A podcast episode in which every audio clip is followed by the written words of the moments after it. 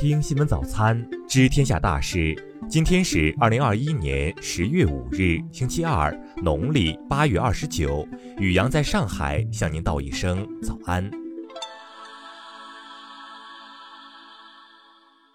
先来关注头条新闻：安徽南陵一位零零后小伙吴一凡，因为和艺人吴亦凡名字同音，近日向派出所申请改名。小伙在姓名变更申请书中表示，原本名字因与名人同音，已经给他造成了诸多不便。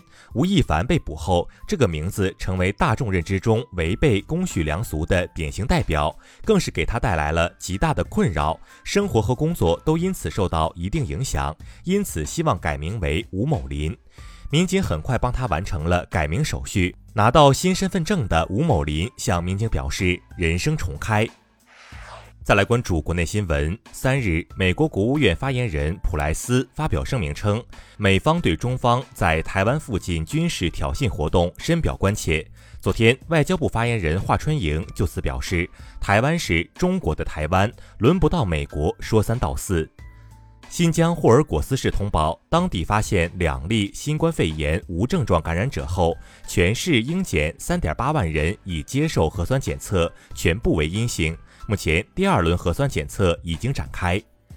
黑龙江省卫健委通报，三日新增境外输入确诊病例两例，哈尔滨市巴彦县新增本土确诊病例一例。厦门市决定今天起对思明、湖里等地的多数户外场所有序予开放，如疫情无重大变化，六日起符合条件的室内公共场所也可以有序开放。近日，国家卫健委发布科普版公民防疫行为准则，希望公众从中既能掌握基本健康防病知识，又知道如何自我健康管理和自我防护防范，做健康第一责任人。昨天，全国道路交通安全形势总体平稳，主干公路仍处于高位运行态势，环京、长三角、珠三角等地重点路段通行压力大，出现排队缓行现象。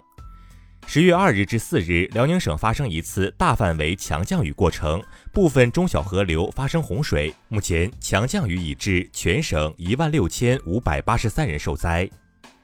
经辽宁省监察机关、公安机关与有关国家执法机关密切合作，红通人员辽宁省辽阳农村商业银行原行长江冬梅在境外落网，并被遣返回国。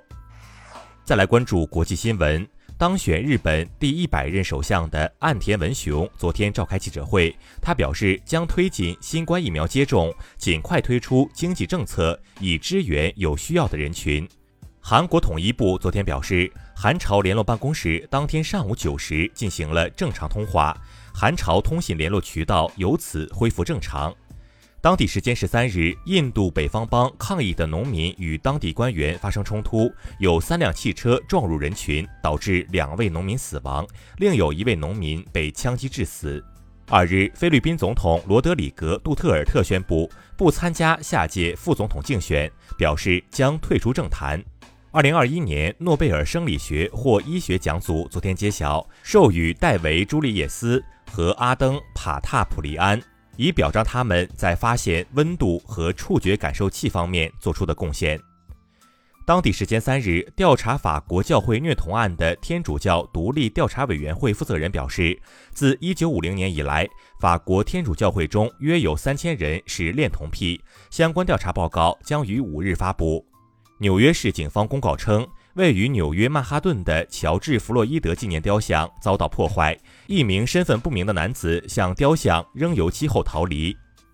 双腿截肢的俄罗斯登山者鲁斯塔姆·纳比耶夫近日成功登顶尼泊尔境内的世界第八高峰马纳斯鲁峰，他计划明年将攀登世界最高峰珠穆朗玛峰。再来关注社会民生新闻。近日，陕西宝鸡太白山景区被曝数百名游客滞留山顶。昨天，太白山景区回应称，山上天气不稳定，为了保障安全，索道运速减慢，但并未出现滞留情况。所有游客当天已有序组织下山。